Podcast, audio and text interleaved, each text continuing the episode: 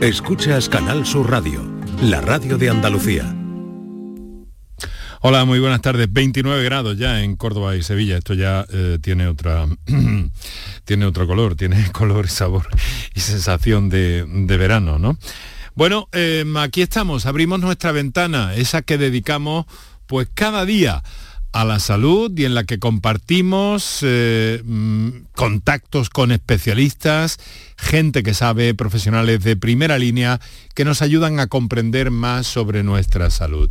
Hoy nos vamos a centrar en la salud bucodental y tomando como referencia un congreso importantísimo que reúne a cerca de 5.000 especialistas en nuestra tierra, en Sevilla, desde hoy mismo, con una muy densa actividad y en el que nos vamos a centrar para el programa de hoy. Así que muy buenas tardes y muchas gracias por estar a ese lado del aparato de radio. Canal Sur Radio te cuida. Por tu salud. Por tu salud con Enrique Jesús Moreno. Así que ya sabéis que cualquier tipo de consulta, experiencia, cualquier tipo de duda que tengáis a propósito de la salud bucodental, pues podéis canalizarla a través de los teléfonos que luego vamos a recordar, que son los habituales, por otra parte, bueno, que los digo yo ya, ¿no? Para ir abreviando un poco. Notas de voz al 616-135-135 y teléfonos para la intervención en directo el 955-056-202 y 955-056-222. Fíjense en eh, el impacto eh, que tienen eh, las enfermedades de las encías en la salud general no es una cosa nueva, pero es algo que se está poniendo de manifiesto y que desde organizaciones y sociedades científicas como la SEPA, que es la que organiza este encuentro en Sevilla al que me acabo de referir, pues están dando a conocer. Hay muchísimas novedades en muchos campos, pero especialmente nos vamos a detener en uno de ellos. ¿Sabían que desde una eh, clínica dental se puede detectar precozmente, por ejemplo, enfermedades como la diabetes? Vamos a ver cómo se hace eso, qué significa y cómo más y más clínicas en más y más ciudades de España se están sumando a ese, a ese proyecto para hacer de la clínica dental también un punto un auténtico centro de salud. Y luego, eh, pues para tener en cuenta que hay enfermedades eh, periodontales es decir, y que afectan a los, a los tejidos blandos alrededor de dientes e implantes que, eh, que pueden eh, afectar a 8 de cada 10 personas adultas en España. Y esto hemos de tenerlo muy en cuenta para evitar males mayores. Vamos a ver cómo circula todo esto, vamos a ver qué preocupa a los especialistas, pero antes de que establezcamos nuestro primer contacto con el Palacio de Congreso y Exposiciones eh, de Sevilla, que es donde se está desarrollando ese encuentro, y hablemos con el presidente de esta sociedad científica, vamos con el informe que ha preparado mm, para este caso mi compañera Mariló Rico. Hay más de 4.500 profesionales de la salud bucodental reunidos allí, un congreso internacional eh, Sociedad Española de Periodoncia, SEPA, y entre los temas, eh, digamos que traemos en principio, figuran la importancia de esa buena higiene eh, bucodental, la enfermedad muy común derivada de los implantes a menudo y la preocupación que hay en el sector por los correctores dentales que se venden sin supervisión médica. Todo eso vamos a verlo. Vamos con ese informe, Mariló Rico. Los expertos reunidos en este Congreso de la Periodoncia y la Salud Bucodental destacan que solo con el cepillado no basta para tener una buena higiene bucal. Gustavo Ávila es el presidente del Comité Científico del Congreso. Eh, no solamente una cuestión de cepillarse, el cepillo tiene una función de acceso a ciertas zonas, pero también la limpieza interdental entre los dientes, en esos recovecos en los cuales la seda, cepillitos interproximales, pues son la clave y el cepillo clásico se queda corto. También hay un componente de técnica. Eh, por desgracia, muchos de nosotros, hasta que no recibimos la información adecuada, pues no sabemos cómo utilizar un cepillo. Tiene su técnica, como todo en la vida.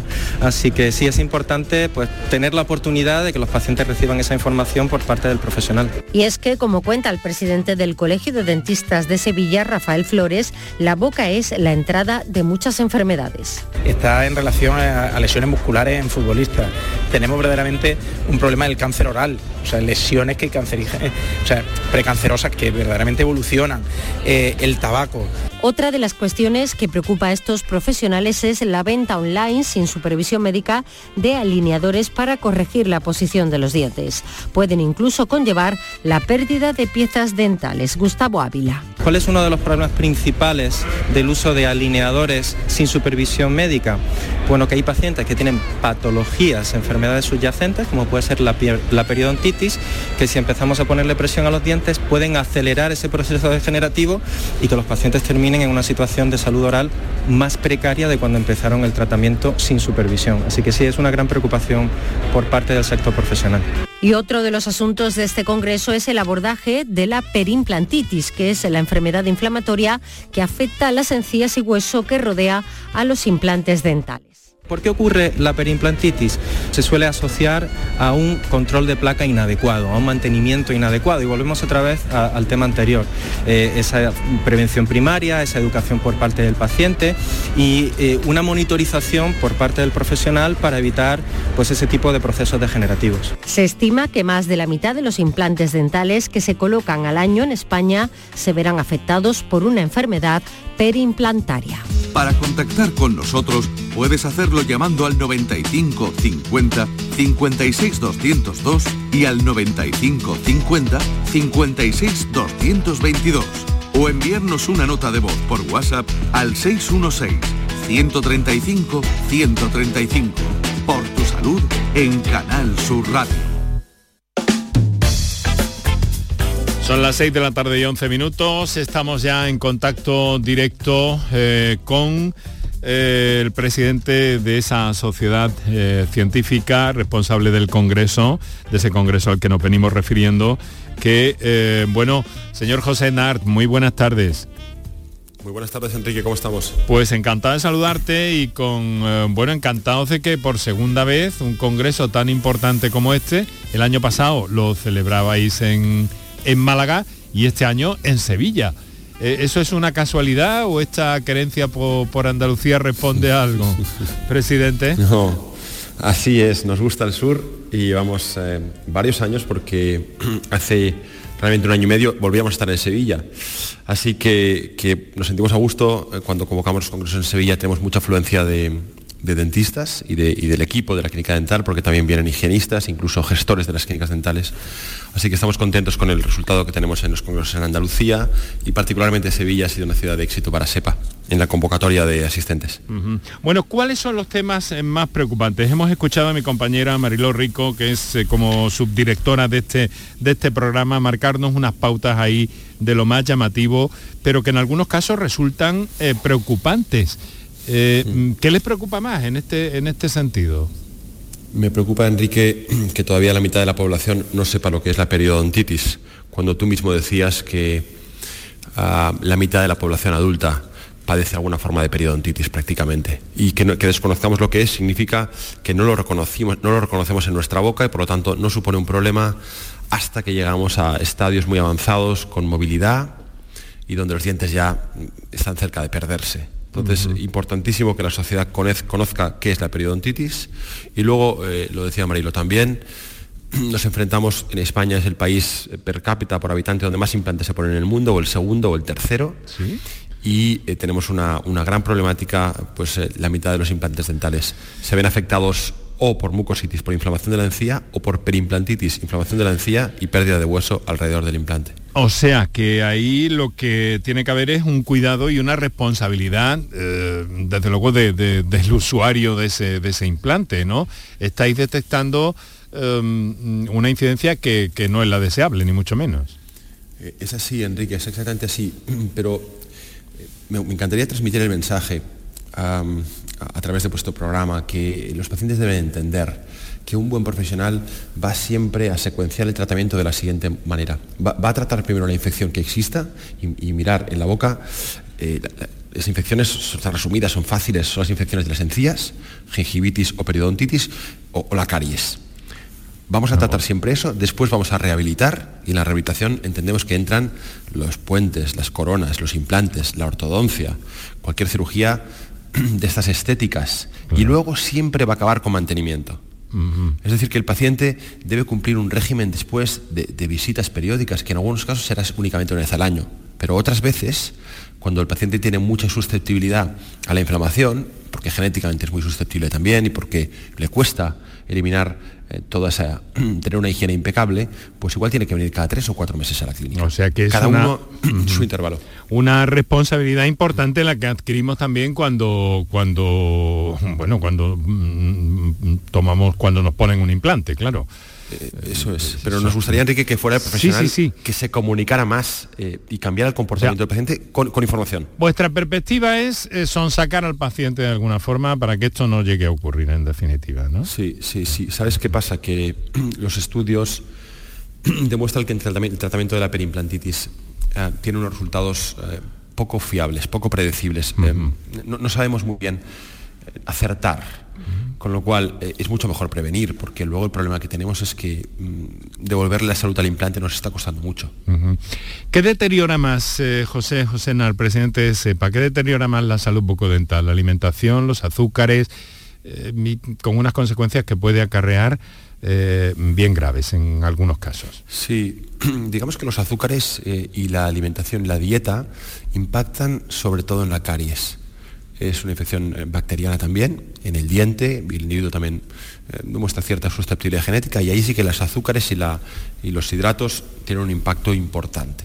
Pero sobre la encía y sobre las infecciones de la encía eh, afecta casi en su totalidad la mala higiene oral del paciente. Eso es lo que determina, además de que el individuo pues, genéticamente pues, pues, padezca o no padezca ¿no?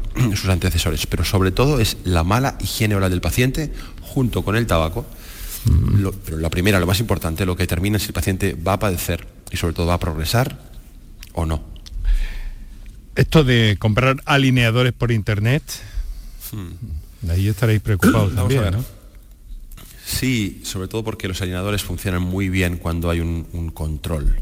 Un control en esa misma secuencia de la que hablábamos. Yo me puedo poner alineadores si tengo salud en mis encías, si no hay infección previa. Porque si hay infección y los dientes están, las encías están inflamadas y hay pérdida de hueso, si aplico fuerzas de alineador, aumento, acelero la pérdida de hueso y los dientes van a tener más movilidad y estoy más cerca de perderlos. Es el efecto contrario al que quiero.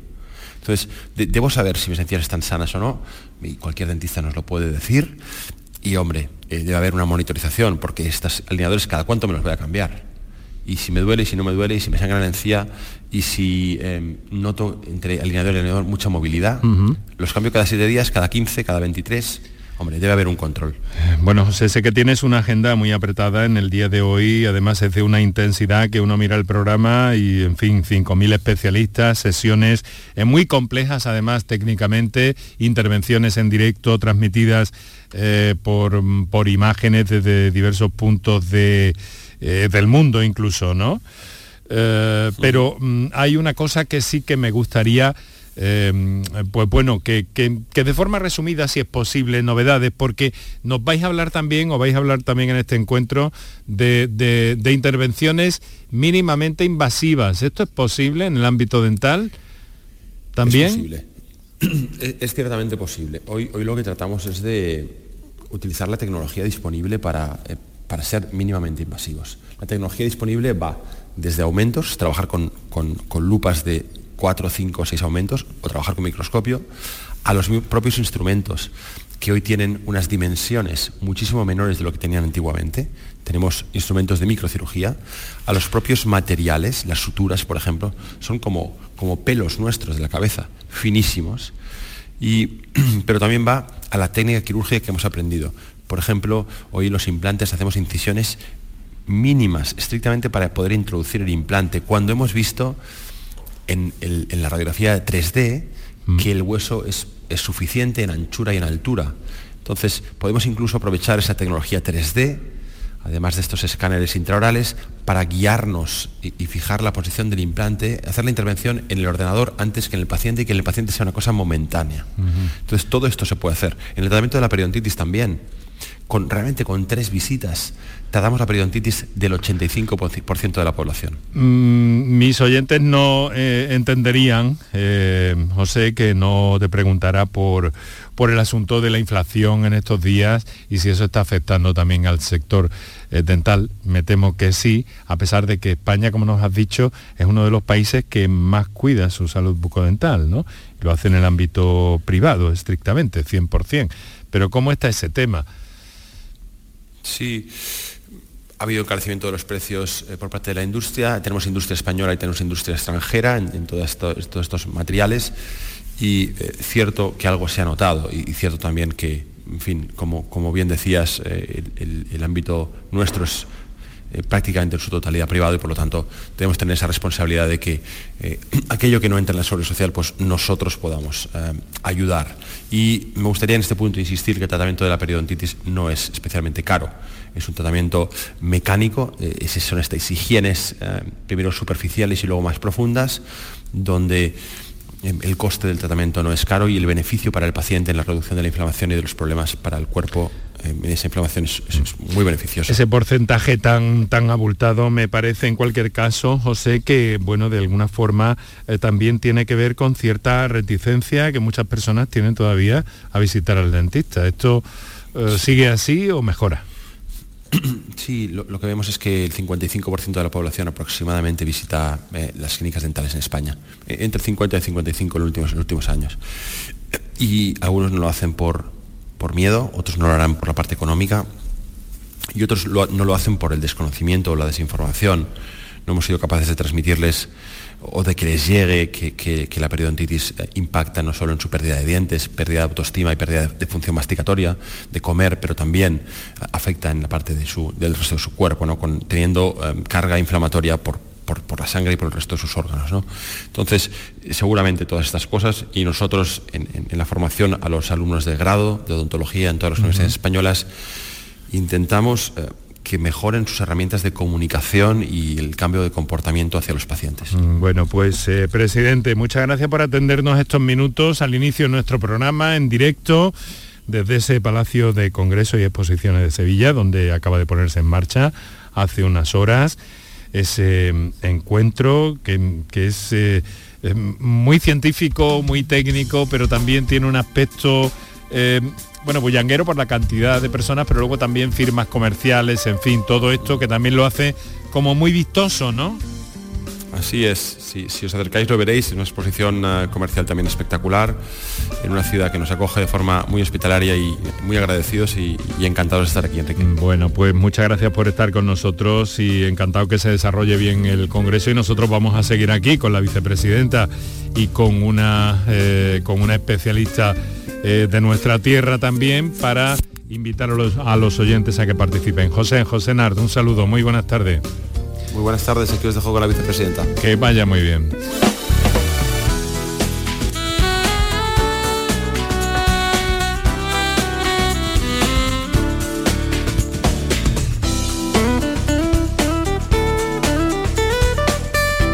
La vicepresidenta que no es otra que, que nuestra invitada nos va a acompañar hasta las 7 de la tarde aproximadamente, Paula Matesanz es vicepresidenta de esta Sociedad Española de Periodoncia y Osteointegración. Muy buenas tardes, Paula. Hola, muy buenas tardes. Muchas gracias por estar con nosotros. Si pudieras acercarte un pelín más al, al, microteléfono, sería ideal. A ver, ahí. Ahí está.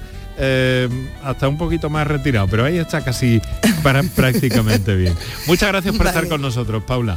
Oye, qué, qué ajetreo tienen estos encuentros. ¿eh? Yo pude estar con vosotros el, el año pasado en Málaga y realmente ahí, uff, ahí es, una feria. Es intenso, También de alguna forma, ¿no? Sí, es intenso, pero es bonito y más después de estos tiempos de pandemia, siempre juntarse con gente querida y hacerlo todo en torno a un, tema que nos encanta y que nos, al que dedicamos nuestra gran práctica de, la vida, pues la verdad que, es una ilusión, pero sí, no por ello es menos cansado, efectivamente. Paula, una, una pregunta antes de que presentemos a nuestra eh, invitada que va a compartir con nosotros también este tiempo. Eh, es que bueno, es que no va a ser posible llegar a una, a una edad eh, elevada en la vida eh, sin que tengamos problemas dentales? ¿Está pasando algo con nuestra, eh, con nuestra capacidad dental de masticación? Comemos cada vez más blandito, escuché una vez a un especialista y eso hace que, que bueno, que la boca se resienta de algún, de algún modo. ¿Estamos caminando hacia una especie de cambio evolutivo? ¿Cómo lo percibís vosotros los dentistas? Bueno, en realidad siempre existen cambios evolutivos. En general en el organismo está claro que, que la función hacia el órgano y todo se adapta a las necesidades que se tienen. Y en el caso de la boca no es menos y ciertamente seguramente conocerás algún caso de alguien que no tiene muelas del juicio o, y le dicen eso es una cuestión de evolución y la evolución se debe a justo a lo, que, a lo que has comentado. Si los alimentos son más blandos y son por tanto menos exigentes a nivel funcional, necesitamos menos muelas. No somos como en la prehistoria donde se comían los alimentos crudos y necesitabas tener 32 dientes operativos al máximo. No obstante, esto no significa que vaya directamente ligado a la enfermedad. Es cierto que, las dietas blanditas eh, impiden el fenómeno de la autolimpieza, la autoclisis, que genera el mero hecho de masticar y en algunos casos pues sí que pueden asociarse a una mayor eh, acumulación de placa y por tanto mayor riesgo de caries.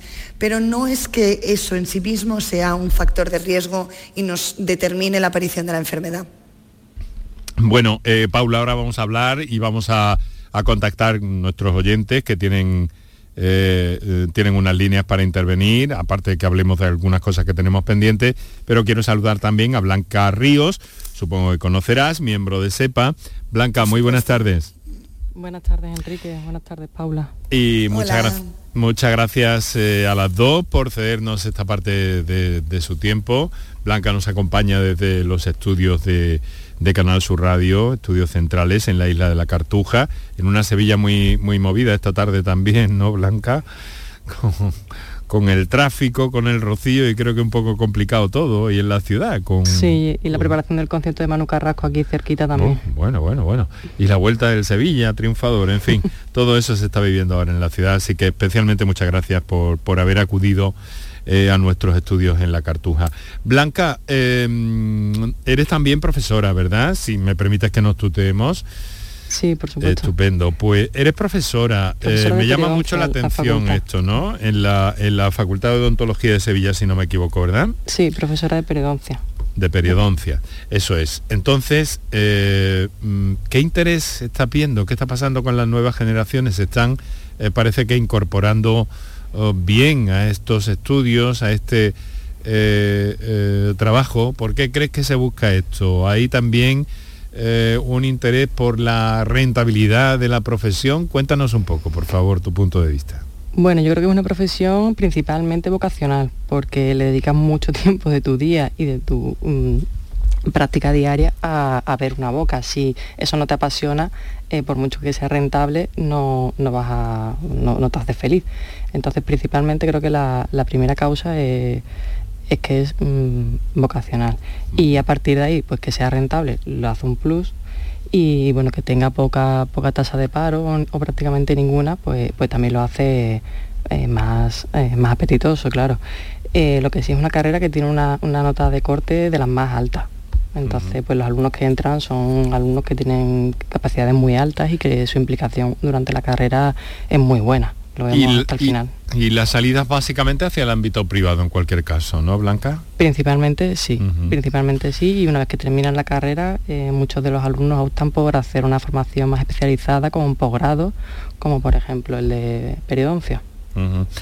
Eh, hay un, eh, una especie de galimatías en el que quiero ahora que, que nos comentéis periodoncia, endodoncia, hay una serie de terminología eh, que creo que también os preocupa porque creo que ocupa alguna sección, algún capítulo en el Congreso, pero todo eso y más cosas las vamos a comentar después de, eh, que recordemos a nuestros oyentes los teléfonos, hagamos unos minutos para, dedicados a nuestros anunciantes y enseguida retomamos y entramos en materia.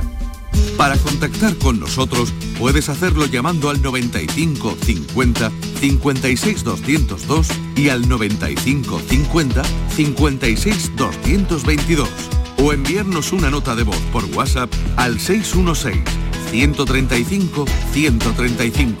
Por tu salud en Canal Sur Radio. Las mañanas de los fines de semana son especiales, porque en Canal Sur Radio te ofrecemos una radio que te interesa, emocionante, con mucha información y diversión en Días de Andalucía. Días de Andalucía. Este fin de semana, desde las 8 de la mañana, con Carmen Rodríguez Garzón en Canal Sur Radio. Más Andalucía. Más Canal Sur Radio. Canal Sur Sevilla. Si necesitas recuperarte de una operación de cadera, rodilla o cualquier otro proceso médico, en Vallesol podemos ayudarte. Contamos con profesionales que te ayudarán a recuperarte más rápido y llevarán un estrecho seguimiento de tu evolución. Y todo ello sin desplazamientos innecesarios y por mucho menos de lo que imaginas. Infórmate en el 924 24 25 o en vallesol.es. Vallesol, la residencia que te mereces. Estás estupenda. Gracias. Medicina estética en Clínica Doctor Ortiz. ¿Tu hermana y tu hermano también? Ellos cirugía plástica en Clínica Doctor Ortiz. ¿Y el pelo de tu marido? Ah, injertos capilares en Clínica Doctor Ortiz. Ahora en Clínica Doctor Ortiz ampliamos servicios. Ginecología general, funcional y oftalmología. Seguridad, confianza y satisfacción de nuestros clientes. Escucha bien lo que te voy a decir. Alégrate, ya no te vas a arrepentir. Yo te voy a ayudar a que puedas ahorrar nuestro petróleo. Ese sol y no lo pueden apagar. Placas fotovoltaicas Dimarsa. Infórmate en el 955 12 13 12 o en dimarsa.es. Mil y una músicas CaixaBank en la Alhambra de Granada. En septiembre, la mejor música en el Teatro del Generalife. Elvis Costello, Ara Malikian, Luz Casal, Andrés Calamaro, 091, Pablo López, Sue y Rafael. Información y entradas en miliunamusicas.es. Para contactar con nosotros puedes hacerlo llamando al 95 50 56 202 y al 95 50 56 222 o enviarnos una nota de voz por WhatsApp al 616 135 135. Por tu salud en Canal Sur Radio. Bueno, hemos llegado así a las seis y media de la tarde, un poquito más. Estás escuchando Canal Sur Radio, esto es por tu salud. Eh, y estamos eh, contentos de que estés con nosotros ahí a ese lado del aparato de radio y te estamos proponiendo cualquier experiencia, cualquier comentario que quieras hacer sobre salud bucodental pues que lo hagas tranquilamente, que tienes las líneas habituales para intervenir en el programa y que nos acompañan dos especialistas eh, Paula Matesán, vicepresidenta de SEPA, y eh, Blanca Ríos, eh, que es miembro de esa sociedad científica y es paisana nuestra, trabaja en Sevilla, además de ser profesora en la Facultad de Odontología de la, de la Universidad Hispalense. Bueno, había dejado yo un tema ahí anotado, pero, pero antes de que nos aclaréis un poco por, por las terminologías, que a veces nos despistan un poco, Sí que quiero eh, preguntar inicialmente a Paula, luego con Blanca veremos cómo se va implantando, esa idea, esos eh, objetivos que perseguís con una iniciativa pionera que habéis puesto en marcha desde la Fundación SEPA, se llama Promosalud, hemos hablado en el programa alguna vez de ella, y que eh, es un programa gratuito para más de 22.000 clínicas dentales que hay en España. Pero ¿cuál es el objetivo de esa idea Promo Salud? Paula. Pues el objetivo es mm, dejar, intentar que los dentistas mm, dejemos de trabajar en la boca, entendiendo que la boca no es un compartimento aislado dentro del cuerpo, dentro de nuestros pacientes, y a través de un protocolo con sencillos pasos, ser eh, capaces de detectar precozmente, de ayudar a prevenir y a detectar precozmente, hacer un cribado para eh, la diabetes y prediabetes y la hipertensión arterial. Entonces es un intento, como digo, de, realmente volver a integrar la odontología dentro de, la medicina y, entender que somos proveedores de salud para nuestros pacientes y que nuestro trabajo debe debe eh, tratar de ir un poquito más allá, porque todo lo que hagamos y todo lo que le pasa a nuestros pacientes tiene una repercusión sobre su salud general y su calidad de vida. ¿Y eso cómo se, cómo se ejecuta? Porque eh, técnicamente es fácil, difícil, requiere alguna intervención especial en la clínica dental. ¿Cómo se materializa, Paula? Pues es sencillo. Tan solo necesitamos tomarles la atención a nuestros pacientes y hacerles un cuestionario a, través del cual podemos ver el riesgo de que estos pacientes tengan eh, prediabetes o diabetes o hipertensión arterial. Y si es así, si detectamos que existe este riesgo, el odontólogo no debe diagnosticar nada de nada, lo que tiene que hacer es remitir a estos pacientes al centro de salud o al médico responsable para que, para que sea él o ella quien en última instancia confirme ese diagnóstico y meta al paciente en el tratamiento o el protocolo que requiera. Es una manera de, que integremos toda la salud del paciente. Bueno, creo que ese, ese programa se está afirmando lo estáis eh, proponiendo en diferentes, eh, por toda España, a nivel de colegios oficiales, ¿no? ¿Y cómo, cómo está funcionando? Recientemente la última firma ha sido la de Sevilla, ¿no? Exacto, sí. Lo hicimos a principios de año en el Colegio de Dentistas de Madrid y mm, ahora efectivamente en mayo lo hemos hecho en, Sevilla y la verdad que está teniendo buena acogida. Estamos preparándolo todo para poner ya, lanzar el protocolo de manera general para que los dentistas puedan adscribirse a, a este protocolo a partir de septiembre, después del verano. Los dentistas interesados tendrán que hacer una pequeña formación online, algo sencillo, y, mm, bueno, a partir de ese momento la Sociedad Española de Periodoncia les, les instruirá y les dará los pasos para que puedan hacerlo en sus consultas sin que esto les suponga ningún esfuerzo ni en tiempo ni en dificultad y sin embargo el, rendimiento y el beneficio para nuestros pacientes sea evidente y grande. Eh, Blanca, ¿cómo se ha acogido eso en las eh, diferentes clínicas dentales en el territorio que usted conoce, que es Sevilla Capital, ¿no? Mm, bueno, pues tiene un, beneficio muy alto para los pacientes y las clínicas y los doctores estamos muy implicados en la prevención. Eh, desde que mm, estudiamos odontología sabemos que la prevención es una parte eh, fundamental y formar parte de este programa de, de SEPA, de Promosalud, eh, pues lo hace que, tengamos esa especial importancia en la prevención de la diabetes y de la hipertensión. Em, porque es que desde luego mm, hay incluso, incluso un poco más, ¿no, Paula? Quiero decir, estamos hablando de este programa que veis, pero la, relación que hay entre la salud bucodental y la salud general es algo que todavía no es del todo bien conocido por parte de la población. Efectivamente. Em, si hablamos de población general, bueno, pues parece hasta cierto punto incluso justificable, pero mm, quienes hemos de promover este cambio somos los profesionales y somos los que quienes ya debemos conocer y entender esta asociación al máximo.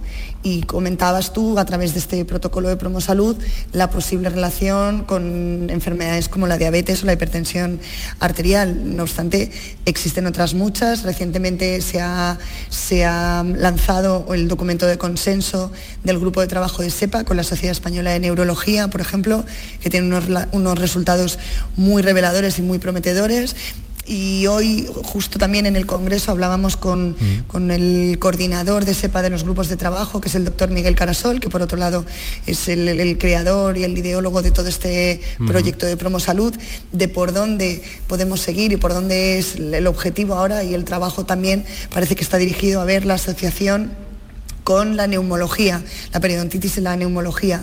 Por tanto, los horizontes no te diría yo que son infinitos, no todas las enfermedades se asocian con la misma potencia, pero está claro que existe una, asociación entre muchas enfermedades no infecciosas y, bueno, pues ahí es donde tenemos que poner también el foco de atención. Está claro que queréis hacer como una especie de primera barrera, ¿no? Contra, contra, la, contra la enfermedad, de algún modo, ¿no? Eh, exacto, hay una primera barrera física porque en realidad parte de la asociación con algunas enfermedades, como puede ser con las, con las eh, enfermedades pulmonares, hablando de la neumología, es eh, el, impedir que haya un paso directo de bacterias periodontopatógenas al torrente sanguíneo y que estas bacterias lleguen a otras zonas donde pueden causar un daño adicional.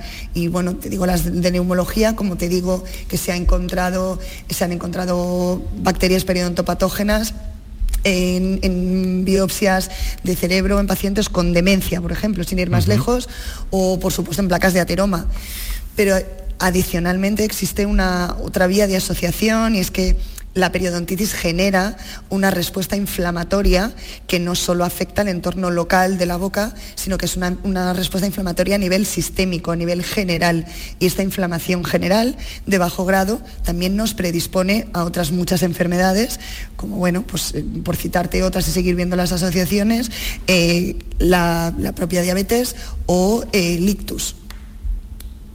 Para contactar con nosotros puedes hacerlo llamando al 95 50 56 202 y al 95 50 56 222 o enviarnos una nota de voz por WhatsApp al 616 135 135.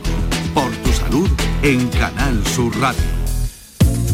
Fíjense el calado que tiene este asunto que puede, eh, que puede relacionarse incluso, como nos ha dicho eh, Paula Matesán, vicepresidenta de la Sociedad Española de Periodoncia, que, eh, que, bueno, que puede estar relacionado de alguna manera, ¿no? Eh, yo tengo algunas cuestiones que me llegan en este caso por, por vía texto y que quiero plantearles y al mismo tiempo decirles o deciros, Paula, Blanca, que en el momento que consideréis oportuno intervenir al hilo de algún comentario que oigáis por parte de los oyentes o por parte de vosotras mismas que consideréis oportuno eh, pues comentar algo al hilo de eso, que lo hagáis con toda, con toda tranquilidad. Vamos a ver una cosa. Tengo aquí a alguien que me pregunta, buenas tardes. Llevo dos años dándole vueltas a someterme a tres implantes que necesito. Y la verdad es que me da miedo no sé qué hacer. Les estoy escuchando y he oído hablar de algo que se llama implante rápido. ¿Me podían aclarar algo a este respecto? Soy María, os escribo desde Málaga. A ver, eh, Blanca. Bueno, mi consejo principal es que el miedo nunca es buen consejero.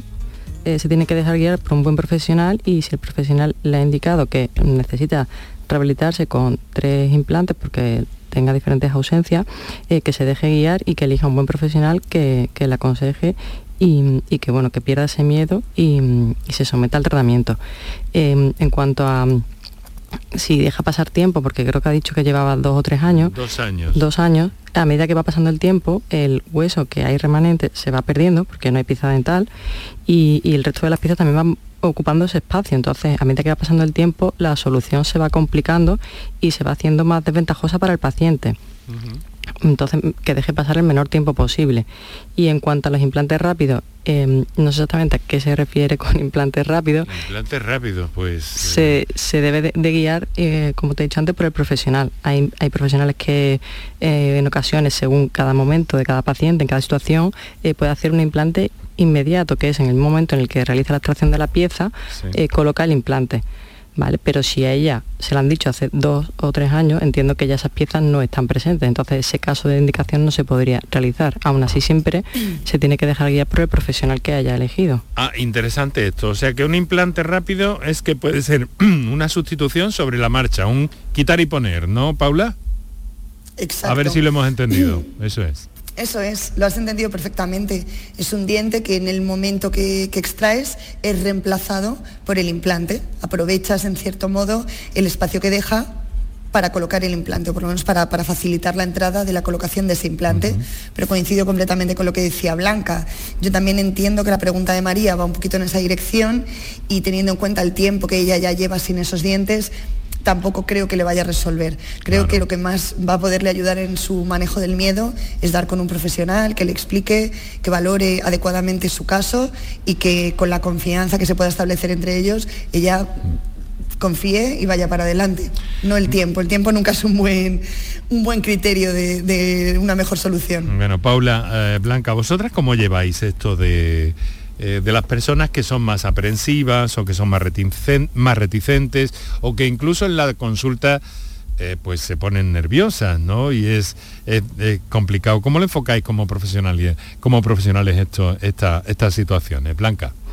Bueno, esto como las personas que son miedosas, como con los niños también, es una curva. Eh, tú no llegas el primer día y te sometes a un tratamiento de cirugía, una rehabilitación con implantes, ¿no? Empiezas por algo sencillo, vas tomando contacto, eh, vas perdiendo ese miedo poco a poco y vas cogiendo confianza en, el profesional que, te está haciendo el tratamiento. Y entonces, a medida que va avanzando esa confianza, vas perdiendo ese miedo y, bueno, pues te puedes realizar intervenciones más, más avanzadas. Y hay tratamientos también hay opciones que puede ser la sedación, que eso en ocasiones se puede plantear. Paula, ¿tú cómo lo percibes también esto? Porque supongo que en algún momento de vuestras carreras os habrá preocupado, os habréis encontrado con situaciones un poco em, rarillas. Sí, sí, sí, sin duda. Hombre, en primer lugar debes tener empatía, porque, porque el miedo es involuntario. Si lo quisiéramos, no lo tendríamos, o sea, si pudiéramos elegir, no lo tendríamos nunca nadie. Está claro que el que lo tiene está sufriendo y es una situación muy, muy incómoda y muy desagradable.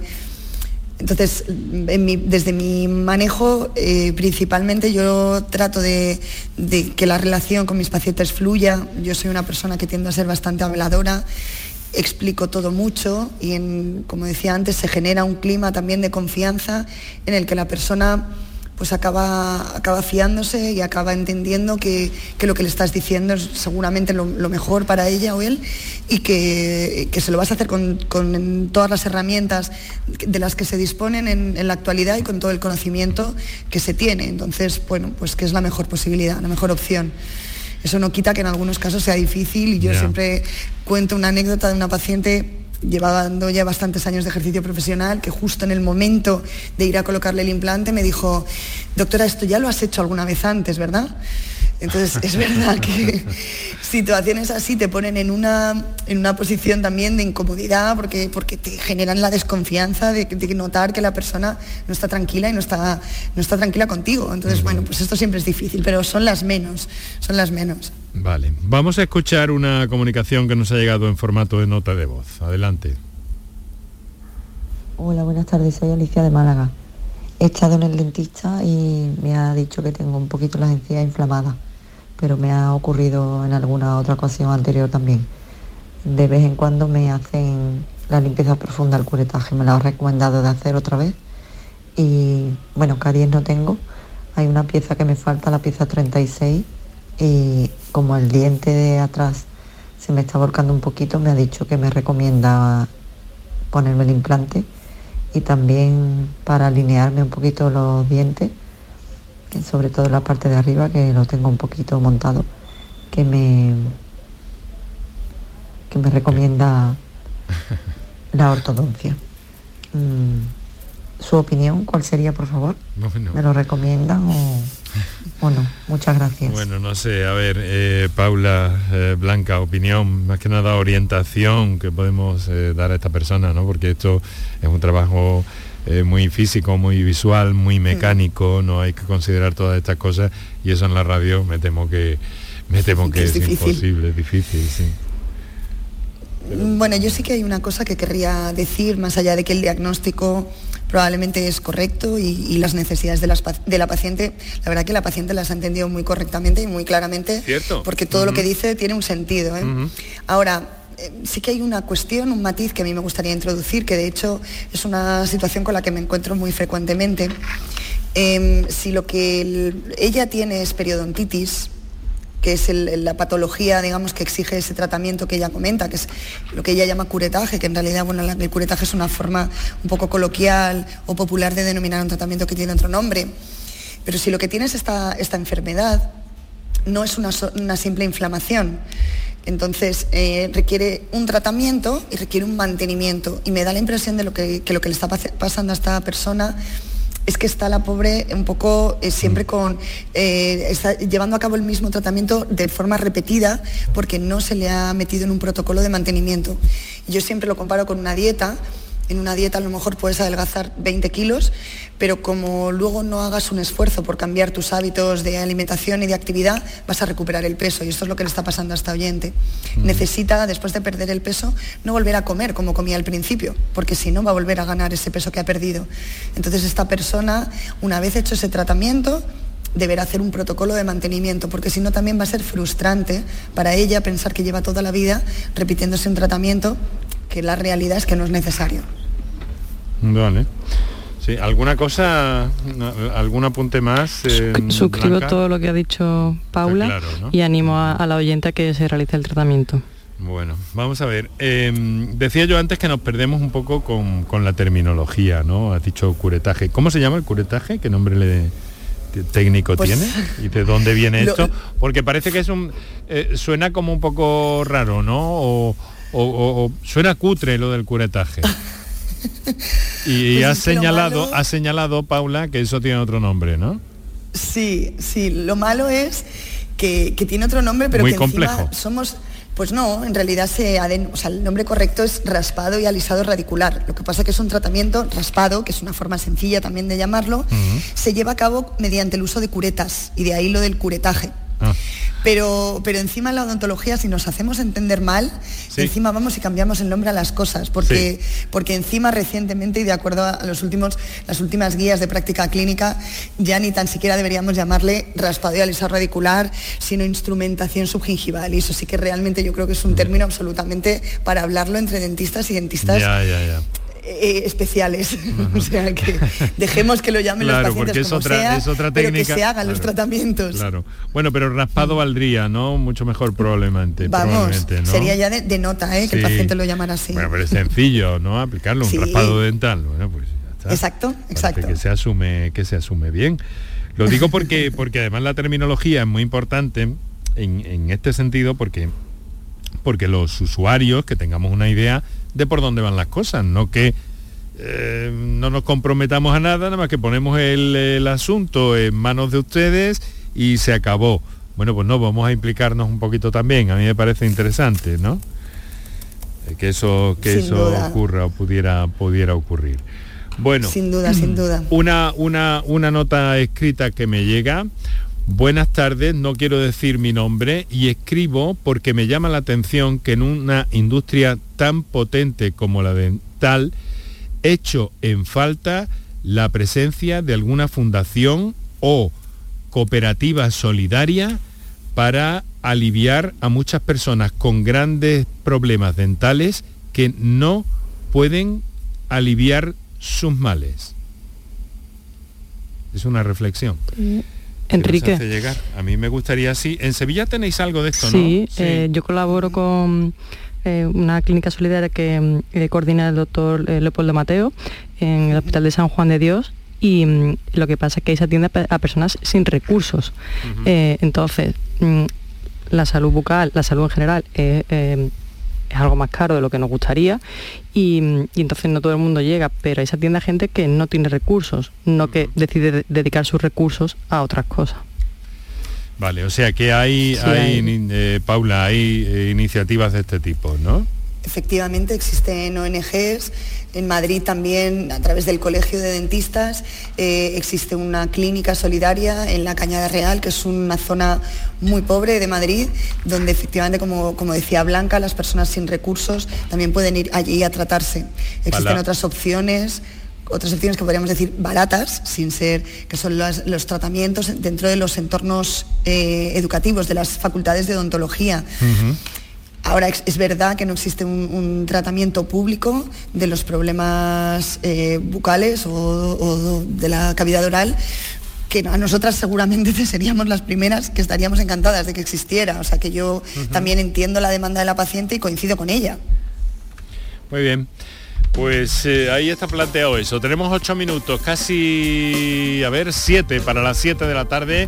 Tenemos algunas llamadas ahí pendientes y un compromiso también con, con nuestros anunciantes. Así que vamos a ir a esos minutos para publicidad. Va a ser breve esta desconexión. Y enseguida saludamos a, a Lola que nos ha llamado desde Almería, desde el Ejido en concreto.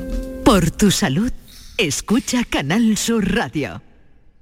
Este lunes 5 de junio, la mañana de Andalucía, con Jesús Vigorra, te dará a conocer la oferta turística de la costa almeriense desde el Hotel Barceló Cabo de Gata en Retamar, un hotel en primera línea de playa y a las puertas de un parque natural. La mañana de Andalucía con Jesús Vigorra en Canal Sur Radio. Este lunes desde el Hotel Barceló Cabo de Gata, con la colaboración del Hotel Barceló Cabo de Gata.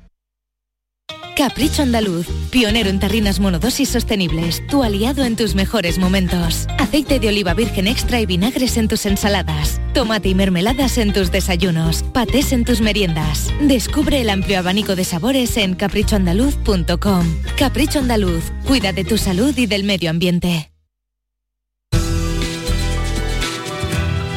Por tu salud, Escucha Canal Sur Radio.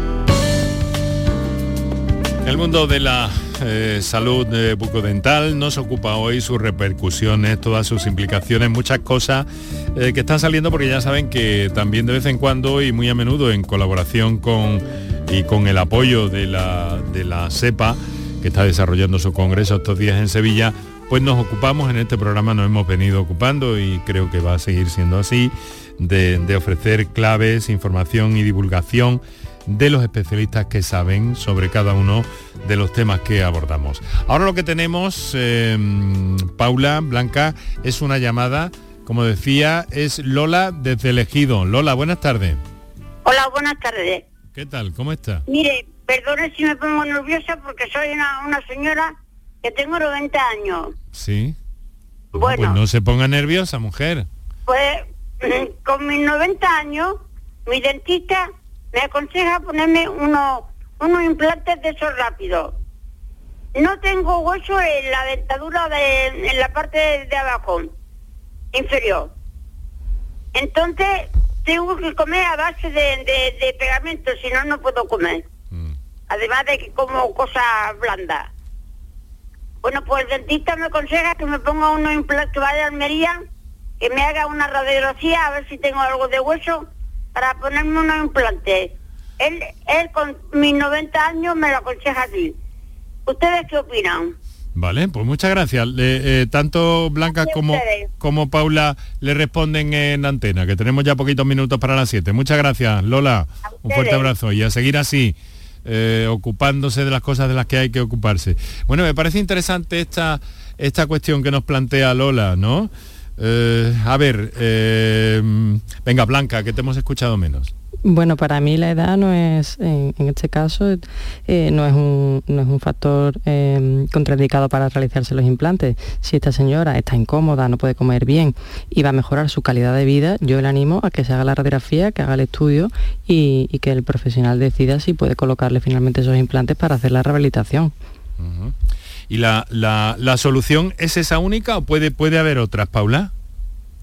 Pues seguramente esa sea la mejor o sea de las poquitas que haya. Yo también entiendo que lo que le pasa es que tiene mucha pérdida de hueso por el paso de los años sin dientes y eso va atrofiando el hueso. Pero para estas personas eh, siempre cabe la posibilidad de valorar si en la parte anterior de la mandíbula queda un poquito de altura de hueso, porque es una zona donde tarda un poco más en reabsorberse y se le pueden colocar quizá dos implantes que le ayuden a sujetar la prótesis. La verdad que es una opción que sin ir más lejos, yo se la hice hace muchos años a mi abuela con 86 y decía que comía bocadillos, que llevaba muchísimo tiempo sin poder comer bien y estaba encantada. O sea que yo entiendo su, su duda, pero la verdad que la veo con 90 años absolutamente lúcida y, y tiene claro que no puede comer y esa es una prioridad. Y para seguir así de activa confort. tiene que alimentarse. Pues Mm. sí, y qué bonito, te agradezco Paula que nos hayas contado este, este detalle tan interesante, tan cálido. Eh, vamos a ver, em, tengo un WhatsApp, es cortito, vamos a ver qué nos dice y tenemos que terminar ya. Adelante, Kiko. Vamos a WhatsApp. Hola, mira, una preguntita. Eh, a ver, quisiera saber por qué lo- los dientes eh, se te caen sin, sin, sin morder nada ni hacer ningún movimiento, sino que eh, se te mueven y se te caen. ¿Por qué? Eso me pasa a mí. Bueno, ¿por qué se caen los dientes? Bueno, pues vamos a ver, ¿por qué se caen los dientes? Parece una pregunta eh, casi de perogrullo, pero, pero tiene todo el sentido. ¿Por qué se caen los dientes, eh, Paula? Bueno, los dientes no se caen cuando Ah, todo vale. va bien. los dientes se les caen a los niños porque los dientes de leche tienen unas raíces pequeñas y cuando se mueve dentro del hueso el diente definitivo va reabsorbiendo estas raíces pequeñas hasta que el diente no tiene agarre y se cae. Un diente definitivo, un diente de, de persona adulta, no debería caerse y se cae solamente cuando pierde el soporte que tiene, pierde el tejido que lo soporta, que lo, que lo sujeta, que es el ligamento, el hueso y la encía. Y estos tejidos solo se pierden por acción de las bacterias, por esta infección que precisamente tratamos Blanca y yo, porque es la que ocupa el espacio de la periodoncia, que es la periodontitis. Entonces, eh, es una mala señal, una señal de alarma, que un diente se mueva y lo que tendría que hacer cualquier persona que detecte movilidad en sus dientes es acudir a su dentista, preferiblemente a un periodoncista, para que haga una valoración y vea qué tratamiento requiere. Bueno, al final nos hemos quedado sin, sin comentar lo de la terminología, pero en cualquier caso, eh, pues eh, seguro que en otros momentos vamos a aprovechar para, para divulgar y difundir sobre todo esto. Tenemos que llegar al final, tenemos que dejarlo aquí. Paula Matesanz es vicepresidenta de la SEPA, la Sociedad Española de Periodoncia Osteointegración, que lleva a cabo su congreso en la ciudad de Sevilla esta misma mañana.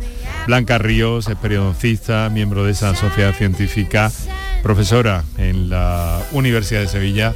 Quiero agradeceros a ambas que hayáis compartido estos minutos con, con nosotros y con todos los andaluces quitándolo de vuestro tiempo de congreso. Así que a volver a seguir aprendiendo y muchísimas gracias por estar con nosotros. Muchas gracias. Un placer, muchas gracias.